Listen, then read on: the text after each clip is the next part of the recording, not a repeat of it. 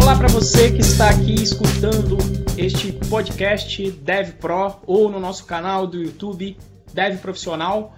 Capítulo de hoje, o capítulo 4, vamos falar aí sobre diferentes versões de carreira. Então, a carreira dentro da empresa, que eu vou ter muito a contribuir com essa parte, vou colocar esse viés de opinião de carreira dentro da empresa, e o Moa que vai falar sobre uma carreira de freelancing, né?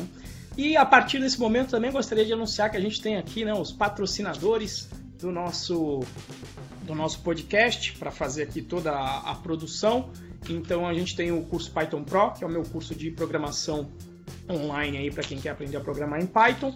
E temos também a Codevance, que é a empresa aí do Moa, para se você quiser estiver procurando aí como fazer um software sob, sob medida, sob demanda, então aí a Codevance pode te atender. E aí é o seguinte, quando a gente vai falar desses dois tipos de carreira, compensa falar um pouco dos diferenciais.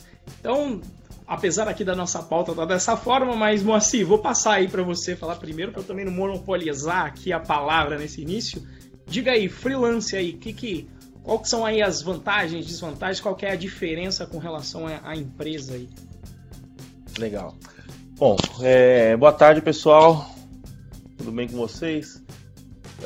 Eu acho que assim acho que grande, o grande diferencial quando a gente está falando de uma, de uma carreira freelance e de quando a gente está falando de uma carreira numa empresa, né, trilhando pelos meios mais convencionais, digamos assim, né, é, eu acho que é a questão da autonomia, né? Você quando, quando você é um freelance, é, via de regra, né? E assim, é, o, o legal, e, isso até faz parte da autonomia, né? Porque o freelance pode ter vários arranjos, né? Geralmente os arranjos de carreira eles são um pouco mais limitados, né? Então, é, geralmente o freelance trabalha da casa dele, o freelance consegue atender é, clientes de vários lugares, consegue atender mais de um cliente por vez, né? É, e, e, quando a gente pega essas situações e coloca em situações de. numa carreira específica, dificilmente você. Eu, eu nem sei, acho que nem tem como você, CL, você ser CLT em dois lugares. Enfim, você é, vê que assim, o assunto é tão é, pouco explorado que a gente nem sabe né, o que, que. como que. como que funciona, né? Mas, é, cara, autonomia e liberdade, né? E eu acho que vem um terceiro item também que é a responsabilidade, né? Porque você a partir do momento que você tem autonomia para organizar os seus horários, para organizar a sua localização geográfica é, e, e, tudo mais o que você não necessariamente tenha que responder a um chefe, né, que seria numa carreira é, mais na empresa, acaba tendo, acaba exigindo muito mais responsabilidade, né? É, na parte financeira, eu acho que a capacidade de ascensão via de regra, ela é mais rápida, né? Então, assim, pelo menos se você olhar o meu é, processo, né? A gente hoje, hoje a minha a minha carreira freelance acabou se tornando uma empresa, né? Eu acho que esse acaba sendo o caminho do freela que vai se desenvolvendo, que, que, que quer crescer mais, mais e mais. Vai chegar uma hora que ele vai começar a pendurar a gente embaixo dele, e isso, no fim das contas, é uma empresa, né? É, então, assim, se você pegar, eu já, eu já, trabalhei em empresa, hoje em dia é, já fui freelance, né? Hoje em dia tenho a empresa, mas eu acho que eu estou mais perto do freelance do que da, da empresa em si, né? do que do, do que o empregado, digamos assim, né? E a minha ascensão financeira como freelance foi mais rápida do que a minha ascensão como funcionário, né? É, obviamente que esse não é o único aspecto, né? Eu acho que a senioridade influencia, a sua capacidade de resolver problemas é, influencia bastante também na sua capacidade de fazer dinheiro, né? É, mas quando a gente está falando de carreira, a gente está falando de um. Geralmente a carreira. A, geralmente a empresa tem um plano de, de, salário, tem o quanto que aquela, que aquela faixa, a faixa salarial de um, de um, de um analista pleno, sênior, né? Então acho que existe assim, é um pouco mais, digamos que. É, é, um processo mais definido né, na, na carreira que não tem no, no freelance. E é, fazendo contraponto disso é que o freelance muitas vezes tem uma, uma época de entre safra muito grande, né? Então, é, na programação isso é um pouco menos recorrente porque os projetos geralmente são mais longos, né?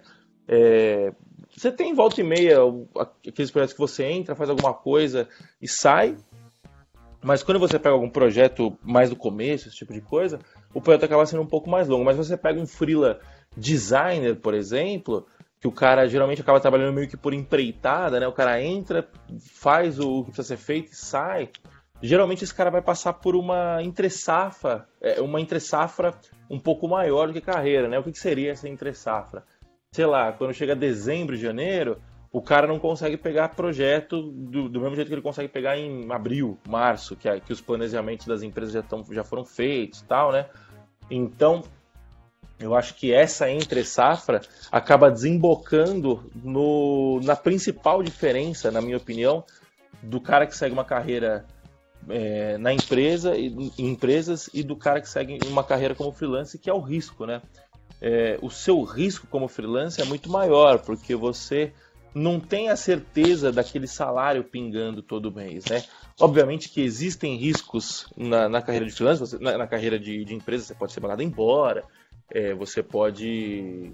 Enfim, nada, nada é, é, é, seguro, né? Não existe estabilidade. Mas eu acho que com o freelance, como freelancer, é muito mais... Você é muito, é muito mais volátil, o mercado é muito mais volátil, né?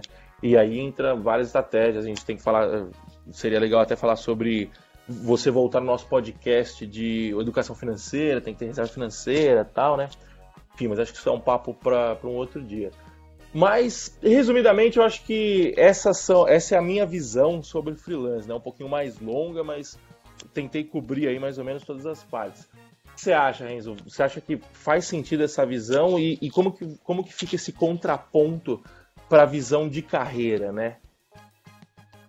É, aí quando a gente vai para a visão de carreira de empresa, até pegando aqui o, o, contraponto do Moacir, que foi, aliás, o ponto do Moacir que foi bem importante, que foi a questão do CLT, que falou, ah, dá para trabalhar em dois lugares.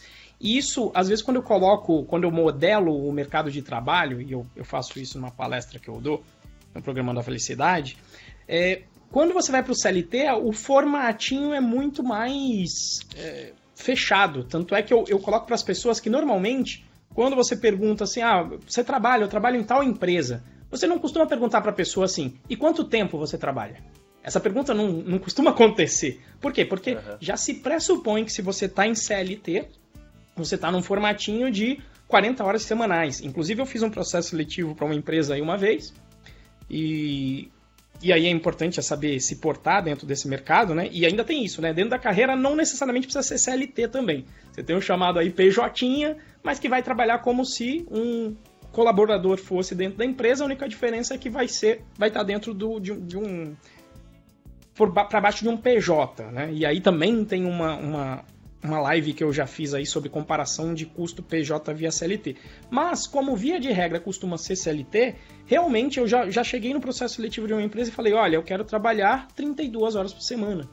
Inclusive, foi naquele momento que me perguntaram é, quanto é que você, que você quer receber. Eu falei: eu não consigo te responder porque ainda não sei as condições. E aí eu coloquei: a minha intenção é trabalhar 32 horas por semana porque eu quero duas manhãs para ficar com a minha família.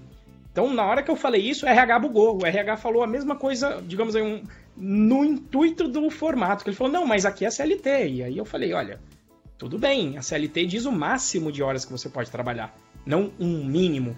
Né? Então, a gente poderia com, combinar de fazer 32 e você conseguiria também trabalhar em duas empresas distintas, teoricamente, dentro da CLT. Mas na prática, né, em empresa existe uma certa politicagem e isso é uma, já é uma diferença. Você vai ter uma certa politicagem aí para subir, para ascender na carreira de acordo, de acordo com a hierarquia. E possivelmente, na minha visão, quando você fala que você quer trabalhar menos assim, tem empresa que considera que esse cara não está né, não tá vestindo a camisa, né, não, não está se dedicando o que deveria, né?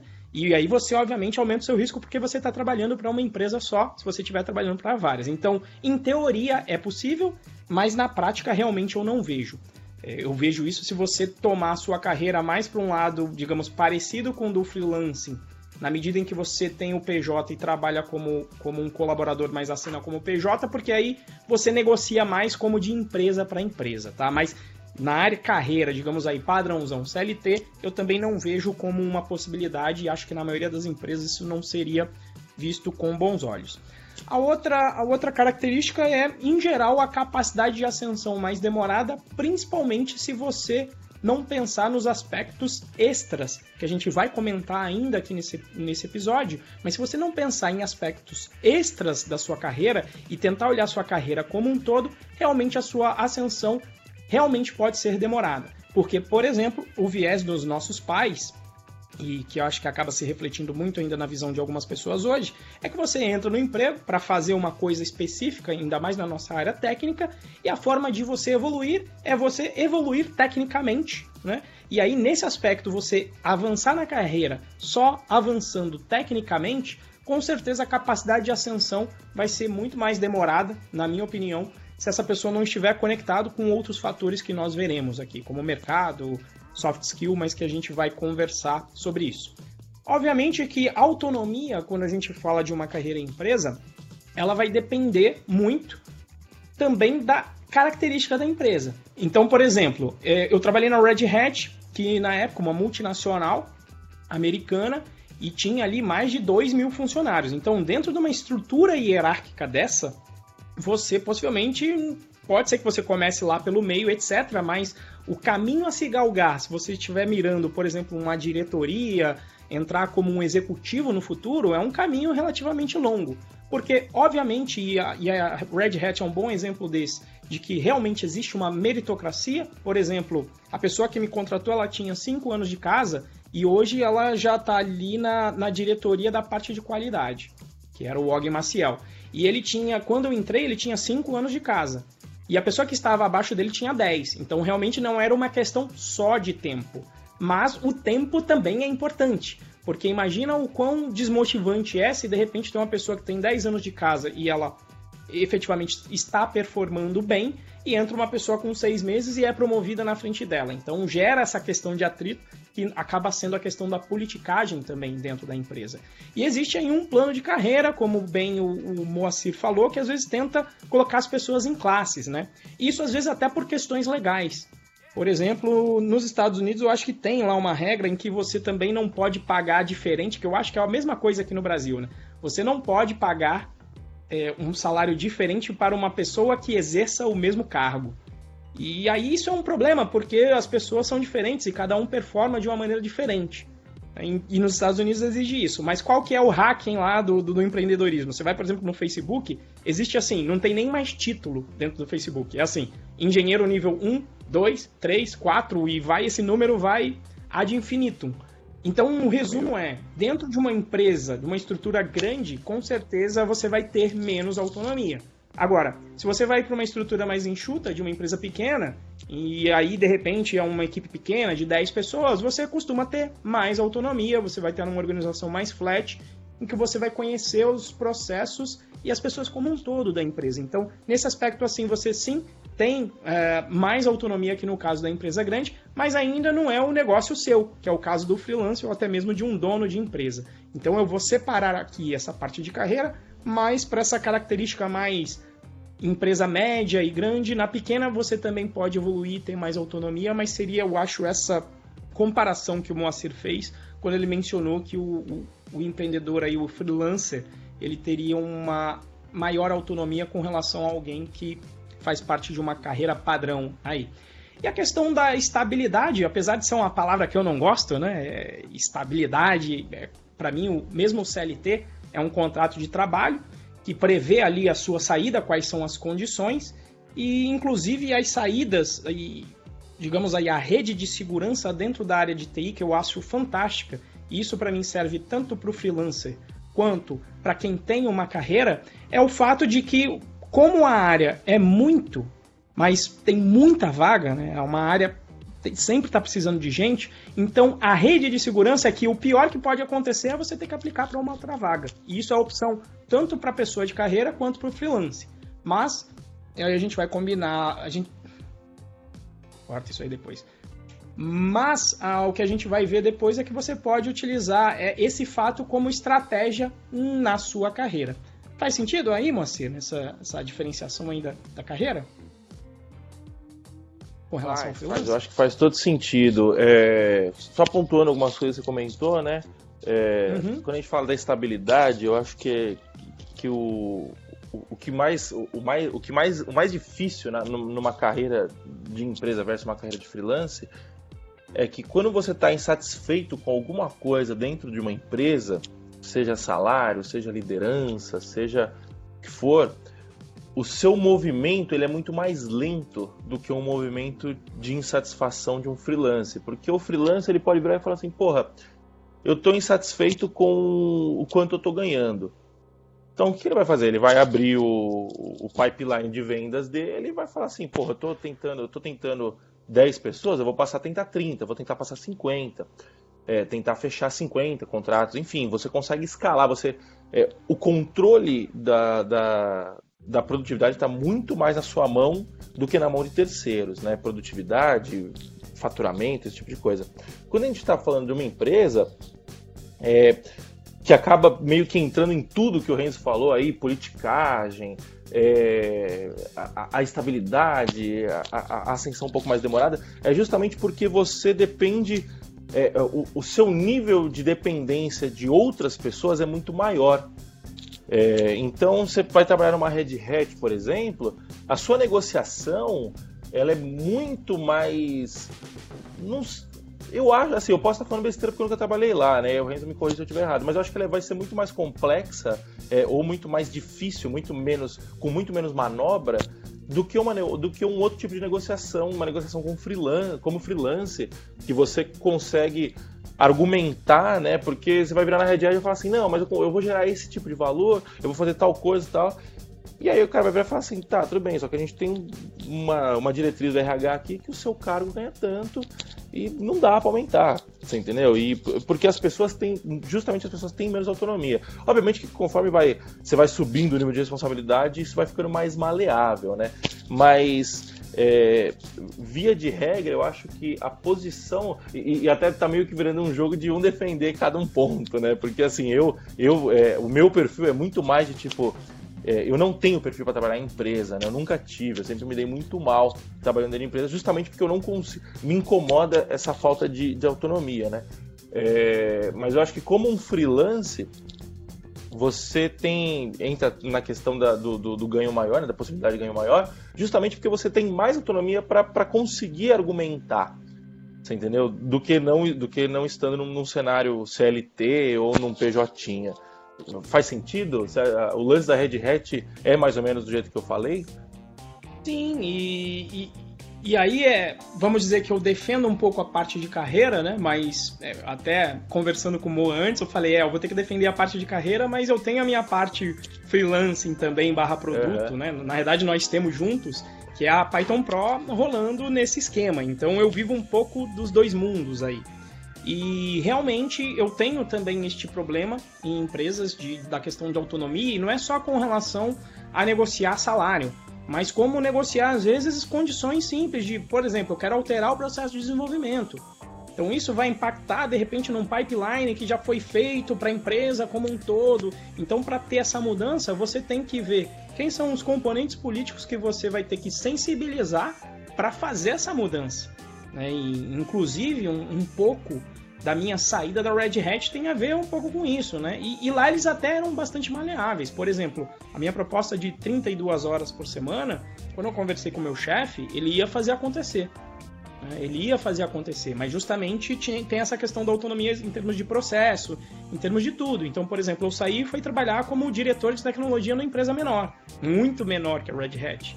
Mas por quê? Justamente aquela diferença que eu mencionei é empresa muito grande. Na empresa menor aqui, eu estou trabalhando numa empresa em que o presidente da empresa é da, da mesma faculdade que eu fiz, da turma de cima. Então, digamos aí, nós compomos o, o corpo executivo. Então, óbvio que nesse aspecto a minha autonomia aumenta muito. E aí, para construção de time ainda. Então, é, essa parte de autonomia sim, e mas mesmo assim, obviamente que eu não vou ter autonomia de a mesma autonomia que eu tenho no Python Pro como freelance e que o Moacir tem na Codevence como, como o gestor ali da empresa, o freelance que gere aquela empresa, eu não vou ter autonomia completa de falar, não, vamos deixar de fazer assim para fazer assado. Não porque tem um time ali envolvido, porque existem as pessoas e você tem que com certeza sensibilizar. Então eu acho aí que faz total sentido aí. E dentro dessa pegada, eu acho que o importante é dizer que você pode ser um Dev Pro, né? Seja na carreira e seja como freelance. Esse eu acho que é a pegada, não é uma coisa ou outra, né? A gente, apesar da gente divergir, a gente, eu acho que a gente converge no fator em que você pode tocar a sua carreira como um Dev Pro e você pode tocar a sua vida de freelancer como um Dev Pro. Né? E aí eu acho que é muito nesse sentido que a gente vai poder abordar aqui, que seria o como trilhar né, esses dois tipos de carreira aí. O que, que você pode falar para a gente aí com relação à trilha, aí, a como trilhar, fazer esse caminho aí, o, o Moacir?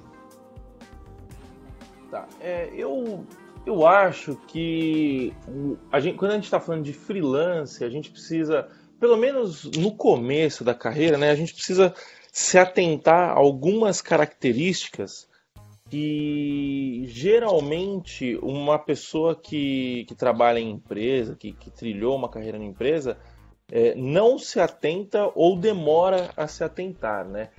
É, que é basicamente o soft skill. O que, que, é, o, o que, que, é o soft skill, né? É, é, o skill, basicamente o skill não técnico. Então, assim, é, pegando bastante sobre a história, sobre a minha história como freelance, né? Eu eu, traba, eu trabalhei alguns anos em empresa e tal e resolvi me tornar um freelance e eu fiquei muito tempo é, dependendo de, de, de, contatos. As pessoas me procuravam para fazer as coisas, né? Então, é, alguém tinha trabalhado comigo, lembrava de mim e falava: ah, o Moacir pode me ajudar nisso. E, e, os projetos iam acontecendo basicamente nessa, dessa forma, né? É, isso é uma, é uma forma passiva de se conseguir clientes. É, e aí o que acontecia? Eu fiquei durante muito tempo estagnado financeiramente, qualidade de projeto, complexidade dos projetos, né? Por quê? Porque eu não estava buscando novas alternativas, buscando novos clientes ativamente, né? É, e aí quando eu entendi isso, é, o primeiro passo foi entender isso, né?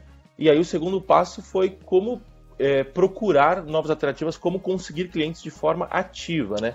E aí eu descobri que existe um mundo chamado soft skill, né?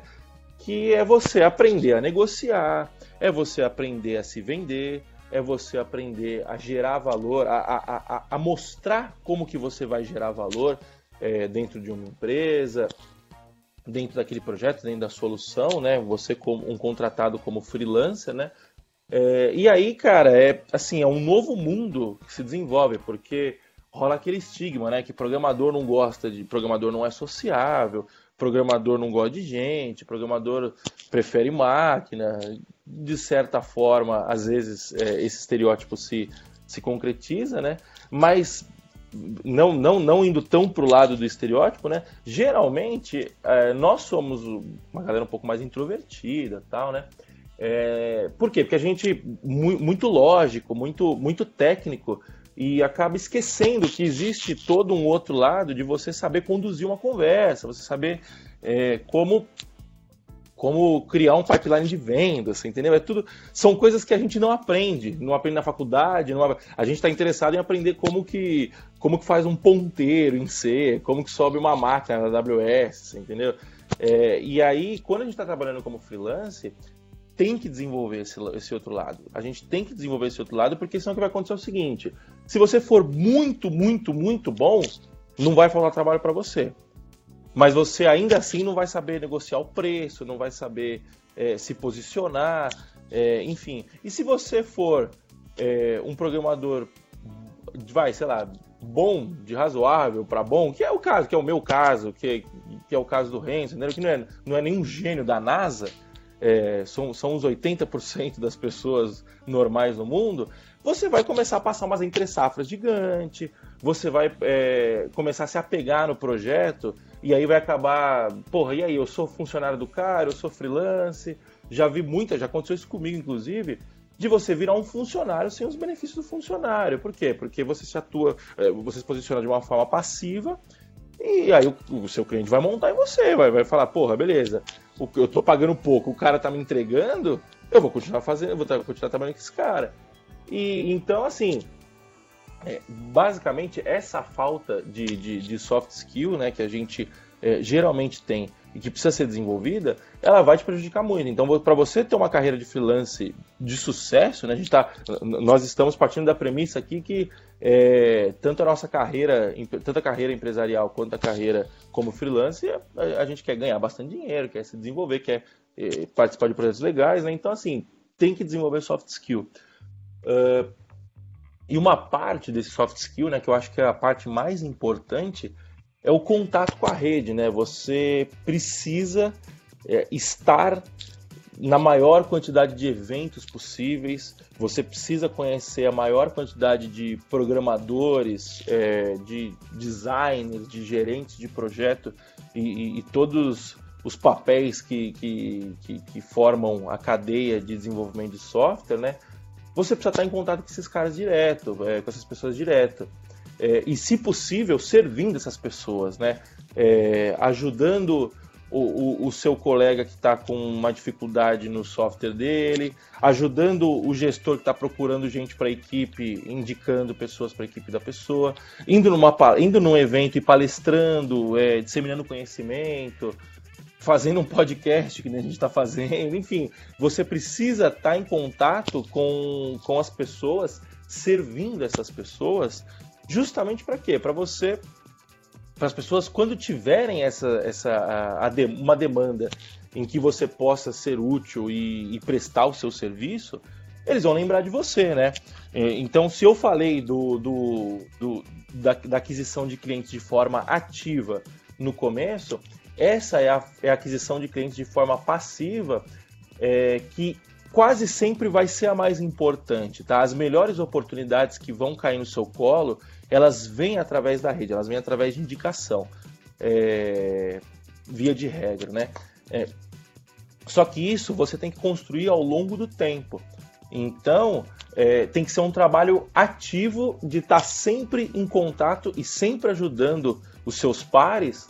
É, e aí você vai meio que criando um branding, né? As pessoas vão, vão lembrando de você, é, é, é, tipo o comercial da Coca-Cola que aparece na, na, na, no Jornal Nacional, no, no, meio do Jornal Nacional todo, todo dia. É para a pessoa lembrar que existe aquilo e, e você ajudando as pessoas, você está lembrando as pessoas que você existem e, obviamente, lembrando também da qualidade do seu trabalho, esse tipo de coisa, né? Que vai ajudar você a, a, a conseguir mais clientes e, ter, e passar por essa entre safra cada vez menos, né? É, e o que você acha, Você concorda? Você acha que faz sentido isso? E o que, você acha que dá para é, aproveitar disso na carreira de, de, na carreira empresarial e os diferenciais, né? O que, que você acha que, que, que precisa para conseguir trilhar essa carreira como empresa, né? Por dentro de uma empresa? Perfeito. Eu vou, vou até puxar aqui para uma coisa que você falou, parêntese aqui no podcast, você falou do branding. E isso aí demora realmente um bom tempo. Não só demora tempo, como frequência, né? Você tem que estar frequente. Então, daqui a pouco tá todo mundo sabendo que o Moacir trabalha, então, como freela na Codivence. E daí alguém, quando tiver esse problema, ele resolve.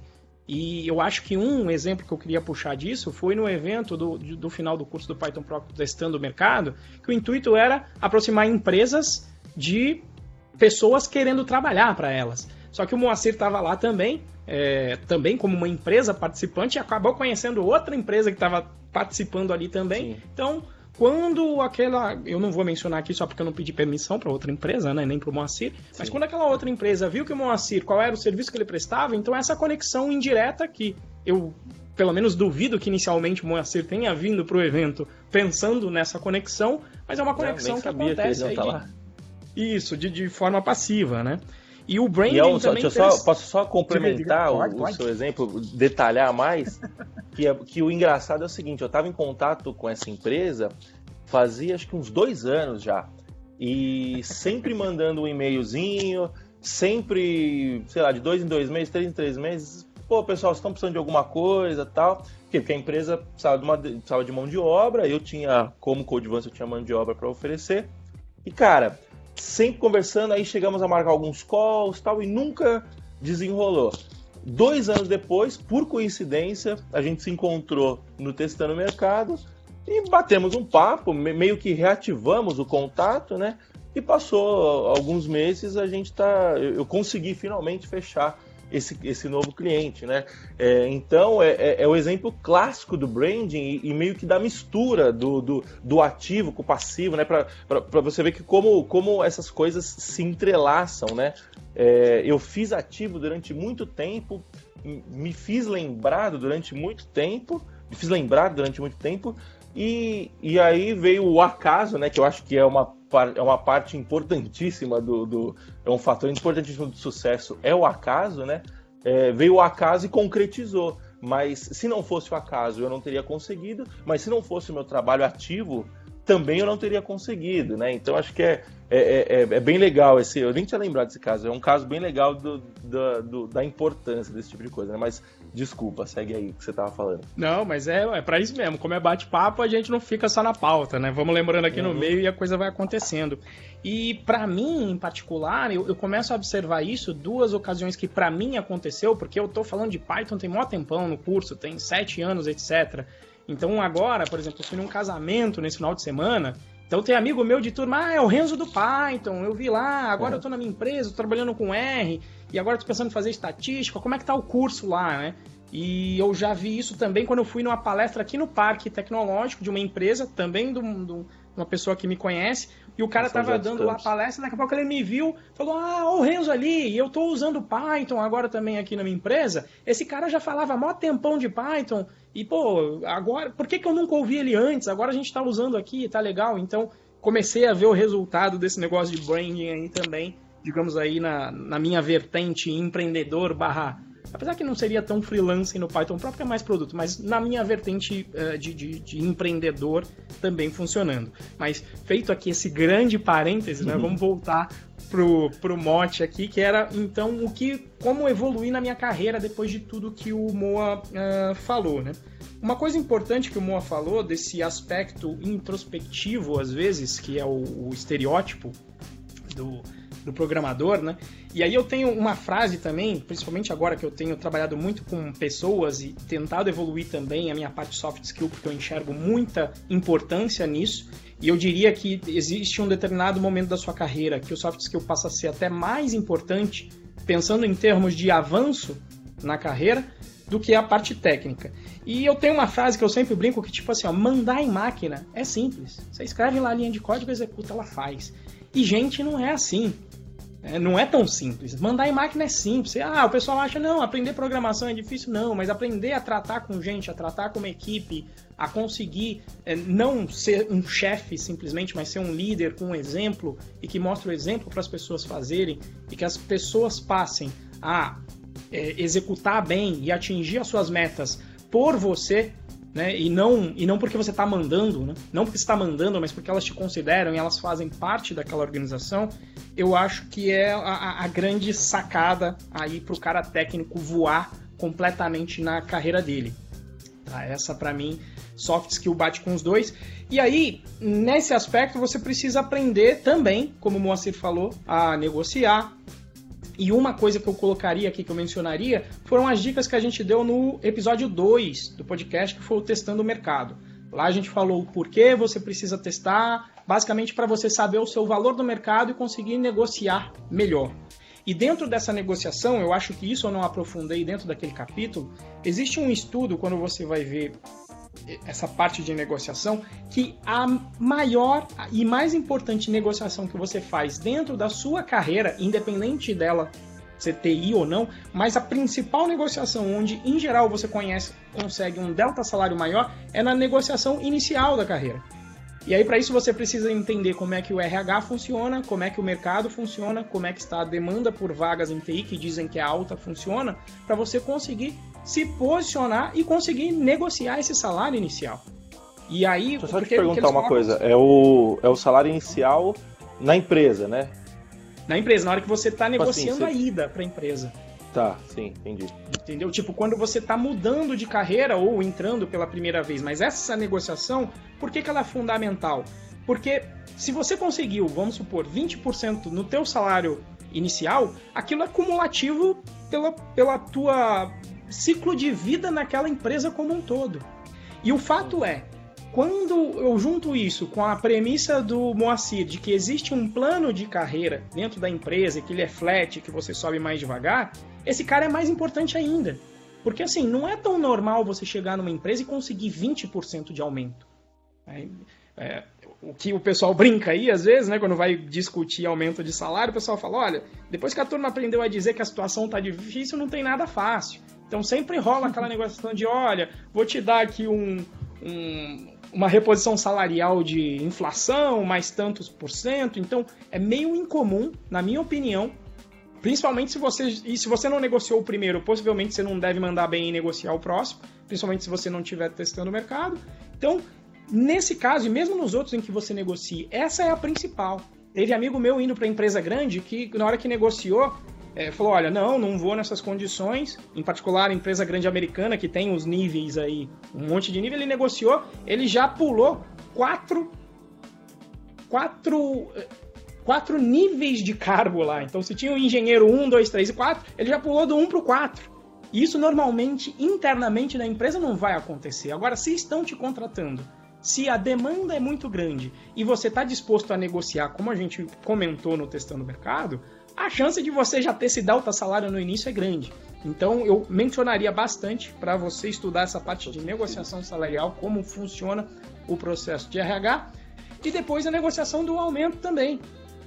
E, e, aí tem uma característica que às vezes o cara de TI, o pessoal de venda sabe muito disso. Às vezes, por conta dessa negociação salarial e por conta dessa demanda de vagas ela ser muito alta, muitas vezes uma estratégia de você mudar periodicamente de empresa pode te dar um delta salário muito maior do que você continuar sempre na mesma.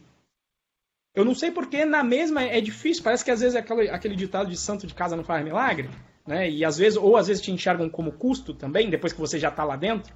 Ah, já está aqui dentro, já está acostumado tal, e sabe que tem uma certa inércia para você mudar de empresa. E eu sei que tem muito muitas pessoas de TI que não gostam de fazer essa mudança. Então aí beleza, a empresa se vale disso e vai te, te fazer um, um avanço salarial flat. Agora, uma estratégia de mudança de empresa de vez em quando é muito bom. E isso vai acabar acontecendo se você aplicar a regra de testar o mercado, né? Porque imagine que seria muita sorte se nesse processo de busca de uma vaga você vai cair na melhor empresa que você poderia estar, ganhando o máximo que você poderia ganhar, né? A brincadeira que tem sempre aí entre, entre o pessoal que eu e o Moacir conhecemos, né? É, felicidade não tem limite superior, né? Então a gente continua sempre buscando para ver se tem alguma coisa melhor. E algumas vezes você vai encontrar e vão ser coisas assim. Eu já eu já vi delta salário assim, vou falar de causa própria, delta salário de 100%. Na minha empresa não iam me dar um aumento de 100%, mas teve para onde eu fui. E já aconteceram alguns aí durante a trajetória da minha carreira, aumento de 50% em troca de empresa. Meu, tem um Diga. amigo nosso, inclusive, que eu não Diga. vou citar o nome dele, mas ele passou, eu não vou citar o valor também, mas ele teve um aumento de mil por cento. Mil por cento, trocando de empresa. Assim, quando ele foi de uma empresa brasileira para uma americana e tal, né? Mas foram mil por cento. É isso. Que aumento que você vai conseguir de mil por cento na mesma empresa? Difícil, difícil, porque aí não, calma aí, você vai ganhar 100 vezes mais, não, aí fica complicado, né? Aí se você ainda está naquela empresa de, uma cidade pequena, que não tem, às vezes não tem condição mesmo de te manter, né? Então essa mudança às vezes ela se faz necessária. E ficar de olho nisso é importantíssimo. E isso é importante para qualquer fase de carreira, tá? É, eu diria aí essa negociação inicial, negociação salarial, aprender esse soft skill de negociação é importantíssimo não só para isso, como para você também negociar com outras áreas, né? que também eu estou acostumado. O pessoal da área de venda vem falar sobre features com a galera de TI, normalmente a galera de vendas é, tem um maior sucesso. Por quê? Porque a galera de vendas está indo lá para negociar, enquanto o cara de TI está indo lá para negociar soluções técnicas. Ele não vai falar em termos de grana, não vai conseguir é, atingir outra parte vai acabar cedendo na negociação porque o vendedor já está acostumado a vender e, e, e influenciar o outro lado para que ele faça o que ele está querendo. Então, na prática, o que eu vejo vai ser importante para isso também. E um outro aspecto é quando você chega no que a gente chama aí, existe um ponto na carreira de TI, que o pessoal chama uma carreira em Y, né? onde existem aí um, um, uma, dois caminhos possíveis quando você chega em um nível médio da sua carreira depois de um tempo que é a chamada carreira onde você vai se especializar tecnicamente ou você vai partir para a gestão de pessoas. Tá? Então, a premissa do tech lead, o que a gente tem que tomar cuidado, né? Quando você vai virar o líder técnico, a pessoa pensa que ela vai aprender tecnologia e vai estar tá tudo certo.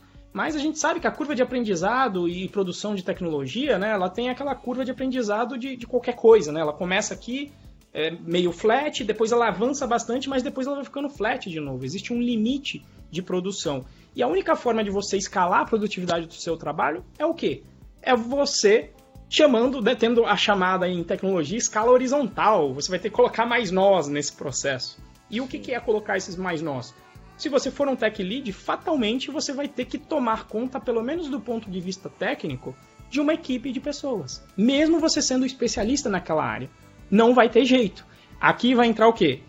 Soft skill de novo, porque você vai ter que se comunicar bem com essas pessoas, possivelmente você vai ter que passar o conhecimento de uma forma produtiva para que você possa, inclusive, liberar o seu tempo para focar em coisas que interessam. Então, por exemplo, você já está cansado de fazer crude. Então você vai ter que aprender a delegar para uma pessoa, ensinar para ela como fazer um bom crude, principalmente o cara que está começando, para você delegar essa tarefa e poder focar numa tarefa de mais alto nível. De repente focar na arquitetura do, do processo, ou focar no módulo que é mais crítico, que exige concorrência, que exige um nível de conhecimento que você tem nesse momento. Então eu diria que mesmo para o cara que vai escolher a faceta Tech Lead, soft skill fundamental, porque você vai ter que lidar com o time. Se você vai para outro caminho, para outro caminho possível que é a parte de gestão, onde você então ainda pode também atuar tecnicamente, mas o seu foco maior vai ser em gerir o time gerir os processos. Aí soft skill é mais importante ainda, porque você basicamente vai estar lidando com pessoas, facilitando a vida delas, dando um jeito para elas produzirem mais. E a sua bagagem técnica ela ainda pode continuar te ajudando bastante. Só que e aí acontece inclusive muito no, no Brasil também, né? Eu já vi muito e eu mesmo já fui um desses que olham por um seguinte aspecto. Ele olha lá o gerente ou quem faz a gestão e aí ele fala: Poxa, mas sou eu que sei fazer o programa. Por que, que esse cara tá ganhando mais que eu? Né? E a explicação tá no que eu falei antes. Se é flat, se a sua produ produtividade tem um limite, ele é assintótico no tempo, a forma de escalar é você ter mais pessoas trabalhando para você. E como eu disse antes também, mandar numa máquina é fácil. Agora, conseguir fazer um time trabalhar com sinergia é, é quase uma arte. Você precisa se conectar com as pessoas, entender como é que você motiva cada um, como é que você faz e, e extrai o melhor de cada um. E se um gerente ou um gestor ele tem 20 pessoas abaixo dele e ele consegue extrair essa energia da equipe, ele está escalando. Então por isso que às vezes ele ganha maior, mais que você, porque não importa. Ele está gerando mais valor que você.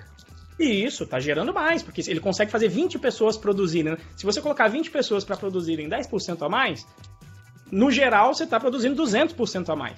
Em geral, Exatamente. quando você chega no nível médio, você não vai ter um, um delta melhoria na tua produtividade de 200%. Isso não, não costuma acontecer. Não vem uma ferramenta fantástica que te pode ser que em algum momento surja, mas eu não vi assim surgir, não, chegou o novo framework que vai aumentar a sua produtividade em 400%. Eu não vejo isso. Não vejo isso acontecer. Então, assim, a, a conclusão aqui no fim do dia é, dessa parte aqui, ambos necessitam de qualificações parecidas para avançar e se destacar no mercado. Ou seja, manjar de soft skill, barra negociação, barra comunicação, coisas que a gente também falou lá no segundo episódio. Faz sentido, Moa? Faz, eu acho que faz total sentido, é, porque eu, eu acho que se tivesse uma forma de resumir esse lance de soft skill, de, de negociação tal, que a gente vai acabar batendo nessa tecla, eu acho que quase todos os episódios, né? É... Cara, eu acho que, tipo assim, beleza, o seu técnico é bom, o seu hard skill é bom, você manja de Python, você manja de programação, é... ou você quer manjar, se você estiver no começo da carreira ainda, a sua intenção é ser um puta programador tal. É... o soft skill, eu acho que ele é meio que o o abre alas para você conseguir é, demonstrar essa demonstrar e executar essa qualidade né? Essa, essa, essa, sua esse seu essa sua virtude. Não é virtude a palavra né? Mas me fugiu agora uma palavra boa.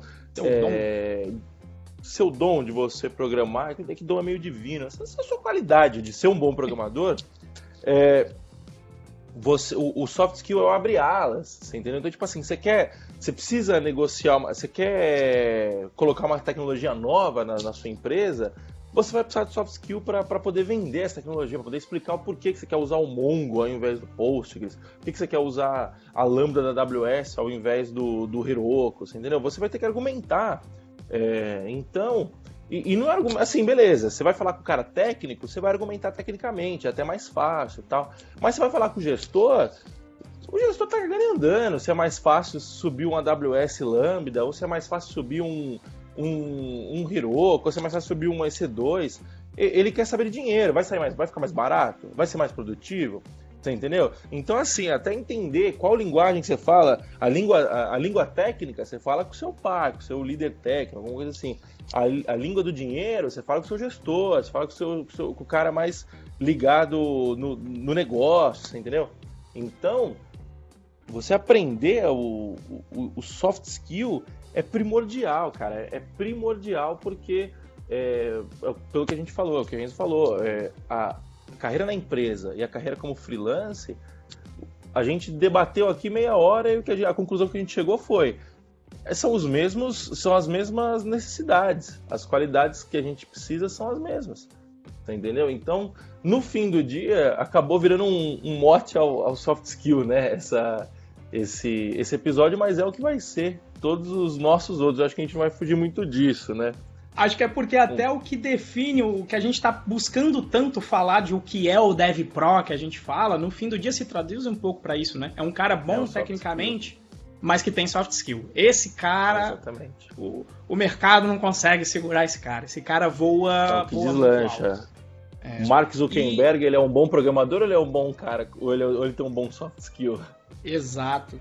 E aí o interessante ainda, que estava aqui na pauta, eu, eu, pulei, mas que é importante voltar, mas é que eu achei que a conclusão ia ficar boa ali naquele momento, é o...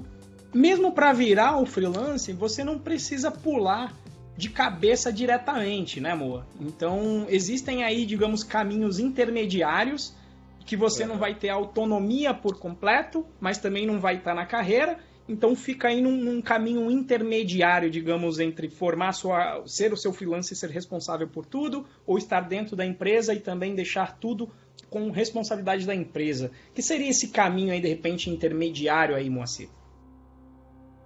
Cara, eu acho que é, é o. Tem muita gente que trabalha comigo hoje em dia que toca assim, né? Que, que toca a vida assim. Então tem, tem gente que trabalha comigo na Codivance o cara trabalha na Codivance e trabalha em outras empresas. É, tem gente que trabalha comigo em duas empresas, tem mais de uma pessoa que trabalha comigo em duas empresas. É, e eu acho que é muito da necessidade, né? Então, por exemplo, tem, tem projetos aqui dentro da Codivance que eu não tenho necessidade de um, de um programador full-time nesse projeto.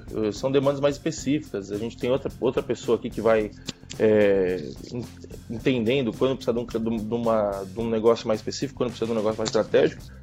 E aí você vai conseguindo meio que fazer essa, essa esse, esse paralelo, né? Essa, esse, esse, essa carreira paralela, né?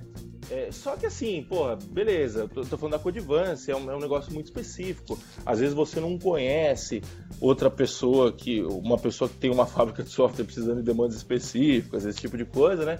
É, e aí vem essas plataformas, né? Que seriam é, tem, tem, tem dois perfis aqui que a gente acabou traçando, né? Tem é, um perfil mais das plataformas que faz uma curadoria do, do profissional e, e, aloca esse profissional em, em outros projetos, né? Então você pega a TopTown é um exemplo disso, a Baires Dev é outro exemplo disso, né? São empresas que mais ou menos, né? Elas é, fazem uma curadoria, veem a sua qualidade técnica, medem o seu, o seu nível de, de, de proficiência no, no que eles no, no, no, que você se diz proficiente, né? E baseado nisso vai alocando nos clientes, né? Então assim, é basicamente a plataforma é responsável por conseguir clientes e você só é responsável por entregar o trabalho para esses clientes que a plataforma conseguiu, né? E tem, tem outras plataformas também que não fazem essa, essa curadoria, que deixam essa curadoria mais pro, livre mercado, digamos assim, né? Então tenta, tenta medir com recomendações, com quantidade de trabalho, tipo de coisa que seria um Orkana, Upwork, um Fiverr da vida, né? E, e então assim, é, é, essas plataformas elas podem fazer o, o, elas podem suprir o gap do, do soft skill no começo, né? É, por que, que, eu coloco aspas? É, para quem está no podcast e não está ouvindo, eu falei com, eu fiz um sinal de aspas aqui agora. É, porque é o seguinte: primeiro, você vai ter um atravessador no seu, na sua frente que vai te tomar a sua autonomia, vai tomar muito da sua autonomia e, por consequência, vai morder uma parte gorda aí do seu do, do, do valor que você está gerando, né? Porque no caso ele está gerando o valor de trazer o, o, o cliente para você. É, e, e, tem também, no caso, não, não sei se, se na Top Towns, na Bares Dev é assim, mas se você pegar as plataformas mais é, né, no estilo Orkana, né? Rola meio que uma, uma canibalização do mercado, né? Porque como você não tem, você tem que, você tem que fazer a sua proposta via, via texto, a sua, a sua reputação conta, você tem os badges lá que você ganha, né? As, as, as, as patentes que você vai ganhando, os distintivos ali que você vai ganhando no, no, conforme você vai avançando na plataforma. E assim, é beleza, é uma, é uma forma de tentar escalar essa escalar e, e automatizar essa reputação, né? O, a avaliação dessa reputação. Mas eu acho que você perde muito dependendo disso, porque você não tem justamente como colocar em prática o seu soft skill para tentar desenrolar, entendeu? Então, assim, uma negociação por texto, por exemplo, é uma negociação muito é, com muito menos recursos do que uma negociação de vídeo, ao vivo, você entendeu? Que você vai ter tom de voz, você vai, ter um tom de convencimento muito maior, né? É, e que essas plataformas acabam é, suprimindo, digamos assim, essa, esses outros recursos, né? Justamente porque o, o, objetivo delas é escalar, né? É usar a tecnologia. Seria tipo meio que um Uber, né? Você não consegue conversar, você não consegue avaliar o, o, o, motorista que você vai chamar antes de chamar ele, né? O Uber que faz o papel para você. E aí pode vir um cara bom pra caramba e pode vir um cara meio bosta, né? Então é, tem essas plataformas. Eu acho que essas plataformas elas acabam sendo, como o Renzo falou, um, um, um estado intermediário, um meio termo para o cara que quer fazer uma grana extra ou para o cara que quer começar a, a experimentar como que é uma vida de freelance ainda tendo um emprego, né? É, eu acho que vale a experiência, né? Eu acabei falando mais mal do que bem aqui, mas eu acho que vale a experiência. Já tive algumas. Eu tô falando mal porque as minhas experiências não foram boas, né? Mas foram experiências há muito tempo atrás. E eu acho que vale a experiência porque toda experiência é válida de uma forma ou outra, né? Então. É, e, mas assim, se for para. Se você me perguntar qual que é o caminho que eu sigo, um caminho muito melhor é você ir para um evento, conversar com um monte de gente e, e perguntando: você sabe alguém que está precisando? Você sabe? E, e, tentar nesse meio termo. Se você estiver precisando, manda e-mail para mim, por exemplo, que é, quase sempre estou precisando aqui também. Você entendeu? Então, é, de novo, a gente volta no fator da rede. É, a, a, as boas oportunidades vão vir pela rede, não vão vir pelo, por um anúncio no Upwork. Entendeu? Porque o cara chegar no Upwork ele provavelmente já falou com os conhecidos dele, não achou ninguém, já foi. É, é, é, essa, essa proposta foi meio que desnutrindo, né? Então é, acaba ficando. Acaba sendo não, acaba não sendo uma boa proposta. Você pode achar uma, uma boa oportunidade ali? Pode achar, mas a chance é, é, é um pouco menor. O que você acha? Você concorda? Olha, eu acho que nesses, no, no, nível Orkana, Upwork, é, Fiverr, eu acho que é isso aí. Eu acho que é muito realmente a pessoa procurando o valor mais barato para fazer aquele, aquele ponto específico de um projeto que ela precisa. Pelo menos nessas plataformas eu não tenho completo conhecimento. Se alguém tiver, inclusive, pode depois aí mandar sobre esse conhecimento, mas a minha visão sobre isso é que é mais para um ponto ponto específico e às vezes o orçamento do cara tá apertado. Então ele está procurando preço. E aí, quando está procurando só preço, é um problema porque ele está disposto, não, talvez não vai conseguir avaliar a qualidade e dar o valor para isso. E é possível que depois ele vai até mudar de ideia e vai falar, não, agora eu quero fechar com uma empresa estilo Codevance, porque eu sei que eu vou conseguir conversar mais com a pessoa. No nível top-down e, e Dev, pelo menos a top-down eu posso falar mais, a Bailes Dev funciona um pouco, ligeiramente diferente. Você trabalha em projetos da, que a própria Bailes Dev faz. Então, é, é, como se você fizesse parte de um time remoto e o pessoal, em geral, colocando aí o fato de o câmbio estar, fav estar favorável para empresas gringas contratarem aqui. Tanto top-down quanto Bailes Dev eu acho que trabalham nessa pegada, só que na Bailes Dev você vai trabalhando no time dela. Na TopTal já não. Na TopTal você realmente vai fechar com o cliente. O que a TopTal faz então é ter um processo de, de recrutamento que eu fiz e passei. Então é um processo até bacana, porque ele, ele trata aí das várias vertentes. Você tem a parte de resolver questão sozinho em uma plataforma, você tem a parte de uma entrevista técnica em inglês com uma pessoa e depois você ainda faz um projeto. Então foi o único lugar que eu vi todos, todas as vertentes de um processo seletivo feitos no mesmo processo. Então, eu inclusive costumo indicar no módulo que eu tenho sobre entrevistas técnicas para o pessoal fazer o da TopTal por conta disso. Só que o que eles fazem é intermediação. E, inclusive, a TopTal te dá uma certa segurança que a empresa também dá. Que é a seguinte: na verdade, ela dá segurança para os dois lados. Se o cliente não gostar do seu trabalho, o cliente não vai pagar acho que ele tem lá, acho, não sei se é um período de duas semanas ou um mês, tipo, em um mês de trabalho juntos. Se você não, se a empresa não curtiu o trabalho, a empresa não paga. Mas por outro lado, a TopTal te paga por esse tempo. Então ela tá aí brincando com a questão um pouco de te dando uma segurança maior. Mas toda segurança tem custo, então eles têm que fazer essa contabilidade lá. Não tem jeito. Um outro fator aí que eu. E aí eu também. E assim, tem gente que eu já vi que trabalha para TopTal e trabalha assim, 100% TopTal, porque tá sempre fechando projeto no exterior.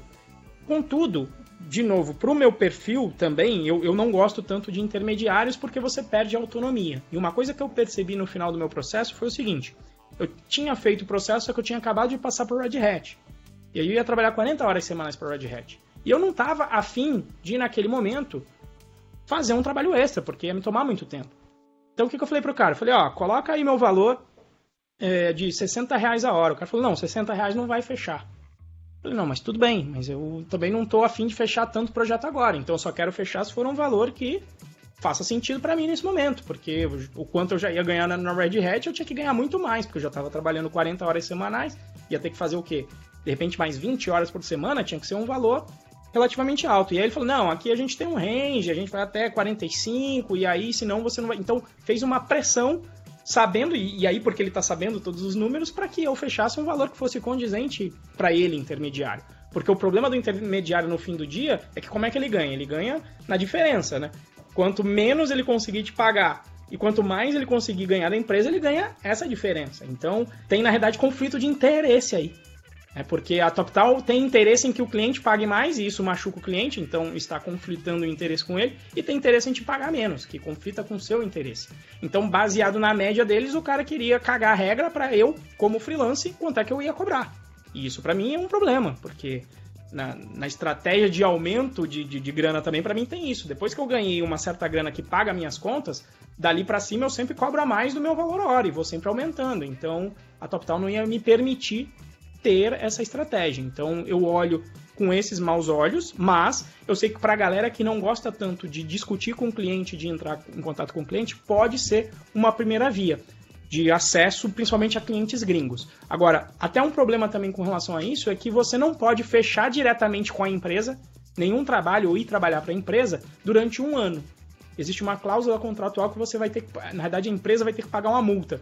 Então, o aspecto de você montar essa rede de, de contato acaba sendo um pouco influenciada negativamente por essa cláusula contratual que é o que normalmente qualquer intermediário, depois que ele intermediou as duas partes, você conhece a empresa, viu que tem um processo bacana, pessoas bacanas e eles te conhecem, acabou ali para mim a, a, utilidade da TopTal porque ela não está resolvendo mais nenhum problema nesse intermédio, porque o primeiro problema que ela resolve é um problema de confiança. Ela dá a confiança para o cliente de que se ele não gostar ele não vai pagar, ele te dá a confiança de conseguir o cliente para você. Mas depois de estabelecido o contrato, para mim eles não têm mais valor. Tanto é que eles agora até colocaram lá também, isso é uma coisa até importante que você pode pensar também. Se você for trabalhar para fora, existem dificuldades de receber esse dinheiro do exterior.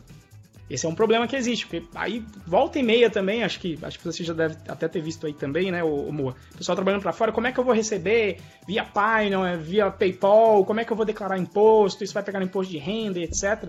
Então, agora eu sei que agora eles estão com uma solução de um pagamento com o cartão deles, então pelo menos agora estão agregando esse valor para resolver um problema que existe no nicho que eles estão trabalhando, que ele resolve para você essa dor de cabeça aí, te entregando um cartão de crédito do próprio da própria TopTal. Mas essa essa seria a minha a minha visão aí desse, desse assunto, Moa. Faz sentido? Faz, faz sentido. Eu acho que é... é acaba voltando no que a gente falou, né? O cara é, o intermediário no meio tira a sua autonomia. Você falou isso, eu falei isso. É, eu acho que no fim das contas é isso que acontece, né? Bom, acho que o assunto ficou foi bem foi bem escrutinado aqui. A gente falou bastante. Eu achei que deu, dá para dá para dar bastante insumo para a galera aí é, pensar, entender, é, ponderar. Eu quero eu quero virar freelancer, eu quero seguir carreira, eu quero fazer os dois é, eu acho que deu, deu para deu falar bastante sobre o assunto. E a conclusão é que, no fim do dia, ambos necessitam de qualificações parecidas, né? O soft skill está presente aí em ambas as, a, em ambos os cenários, né? Tanto de freelance quanto na carreira numa empresa, né? Bom, acho que é isso. Você acha? É, Bom, aí aqui a gente colocou também umas indicações, né? Até nesse, nesse uhum. mote que o Moa falou. Se você, sabendo disso, que isso vai ser importante no futuro, talvez uma dica fosse, mesmo para quem está começando, não relegue simplesmente os soft skills. De repente você não precisa também, ah não, vou virar o, o mestre em tecnologia para só depois desenvolver soft skill. De repente vai dosando, né? vai fazendo ali um pouquinho de cada um. E para ajudar aí nesse, nesse caminho, a gente quer colocar aí algumas indicações de conteúdo para você conseguir digerir aí. O primeiro aí, eu vou fazer o, o, o, jabá aqui, obviamente, do meu curso Python Pro, porque lá a gente fala da tecnologia para quem quer entrar nesse mercado, mas também para quem quer avançar. E lá tem vários exemplos desse de que o soft skill ajuda. Porque quando a gente começa a, na parte de interação do curso, que às vezes é até o mais difícil de explicar, tem gente lá que eu posso dar exemplo, o cara fala, ah, eu vi 10% dos vídeos, mas uma conversa sobre negociação salarial, eu testei o mercado e agora eu trabalhando aqui em Londres com machine learning, ganhando 100% a mais do que eu ganhava no Brasil. Cinco, na verdade, era 5 vezes a mais lá. Então, é, daria essa dica do, do curso. Você também aí tem um, um curso bacana também, né? Moa, Sim, o curso, para quem quiser se tornar um freelancer, eu tenho um curso que se chama Curso Freelancer de Sucesso é só entrar aí cursofreelancerdesucesso.com.br e vai te dar uma visão aí um pouco mais é, um pouco mais detalhada sobre como você é, se portar como um freelancer, né? A gente aborda é, a parte de mindset, aborda parte de a parte financeira, aborda a parte de vendas, a parte de produtividade, né? Então assim é um bom é uma boa aquisição aí se você quiser saber mais como se portar como um freelance, né? É, eu acho que é legal também falar da, do, do curso do Renzo, que a gente não sabe exatamente a data que esse episódio vai no ar, mas pode ser que é, as vagas estejam abertas enquanto esse episódio estiver no ar. Então, se se tiver aberta, por favor, você manda um e-mail, manda uma mensagem no Telegram pra gente, pro Renzo, né? é, manda um e-mail, sei lá, alguma coisa aí que para você pegar, porque o, o curso não abre, são, são turmas, né? Então, é, nesse último ano abriu duas vezes, né? Abriu uma, vai abrir a segunda agora, é isso, né? Isso, vai abrir em novembro, não sei também exatamente a data que vai sair. E até relembrando, né? Se você quiser acessar de toda forma também é www.python.pro.br. Você tem acesso aos, ao curso básico, inclusive gratuito. Então, caso não esteja aberto, pelo menos você consegue se cadastrar lá. E fora isso, obviamente, se você tiver na sua carreira e você quiser avançar mais nessa parte de soft skill, eu, eu já tinha mencionado dois livros importantes no capítulo 2, na verdade no capítulo anterior, no capítulo que a gente fez no capítulo 3, mas eu queria colocar esses daqui mais específicos então para a carreira. Existe, existem dois livros numa pegada de liderança que eu gosto mais, que seria o Liderança Servidora e tem um outro livro que também chama o Executivo. E os dois vão mais ou menos na mesma linha da frase que eu mencionei, que é melhor ser um líder do que um chefe.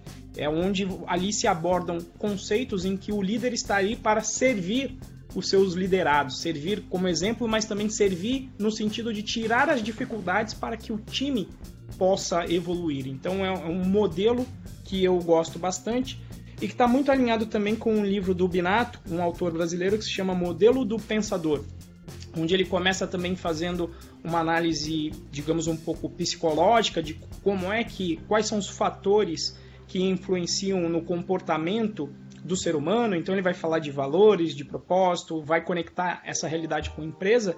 Inclusive esse livro eu indicaria também, mas eu ainda vou esperar o meu amigo Renan eh, estar disponível para de repente vir falar mais sobre isso, que é um livro que eu li durante o processo de mentoria com o Renan, que eu também recomendaria, mas eu vou, eu vou ver se a gente de repente traz o Renan a gente conversar em um episódio bastante sobre isso. De repente a gente pode abordar um episódio sobre liderança e chamar o Renan para falar isso. Você tem mais aí alguma coisa para comentar em termos de material, Moa? Para encerrar, eu vou indicar o Trabalho 4 Horas por Semana do Tim Ferriss. É, ele é um livro basicamente sobre produtividade. Eu, eu, enxergo ele. Assim, ele é bem abrangente, né? Mas eu enxergo ele bastante sobre produtividade, é, mas que meio que dá aí uns uns guidelines para você para você como você otimizar o seu tempo né e, e indiretamente otimizar o seu ganho também é, tanto na, na sua carreira quanto na sua posição como empreendedor acho que o livro leva um pouco mais para o lado do empreendedor mas acho que cabe bastante tem muito ensinamento bom para freelance também. Esses foram os livros que eu li, eu li faz tempo, precisava de novo, inclusive. Foi um dos livros que meio que mudou a minha cabeça é, sobre a forma que eu encarava trabalho, que eu encarava ganhar dinheiro e tal. É bem interessante também. Eu acho que é isso então, pessoal. É, muito obrigado pela presença, pela sua presença. Muito obrigado por é, dedicar esse tempo aí para ouvir esses dois bandos de louco falar essas groselhas que a gente fala aqui. É, e, cara, entra, como, que é o, como que é o link do, do, do Isso, Telegram? Já, mesmo? já tava aqui. Eu já, se você não falasse, eu já ia falar, já tava aqui engatilhado. Então, se você também quiser fazer parte desse bando de louco, apesar de eu não ser corintiano, né? Mas quiser fazer parte do bando, nós Mas temos aí um. É, então, o Moa é, o Moa é. Então esconde a carteira aí. É, mas lá vai ser um ambiente seguro. É, então, lá dentro então do, do Telegram, a gente fez uma plataforma. Fez uma plataforma, na verdade, abriu um, um grupo que o link ele é T, letra T de tatu, só a letra ponto ME barra dev profissional. Só lembrando que o dev é com V mudo, então é só D-E-V profissional. T.me barra dev profissional. E aí vai ser interessante porque a gente não vai só ficar falando a groselha, mas a gente vai também ouvir o que você pensa sobre isso, ouvir a sua groselha também, pra gente melhorar, enfim, de repente a gente pode mudar o ponto de vista, ou você pode até dar alguma sugestão de algum episódio futuro, de algum tema que não tenha ficado tão claro, ou um tema que você gostaria que fosse abordado. Então agradeço aí a sua atenção por ouvir aqui essa gravação e até o nosso próximo episódio. Valeu pessoal, um abraço, tchau. Falou, abraço.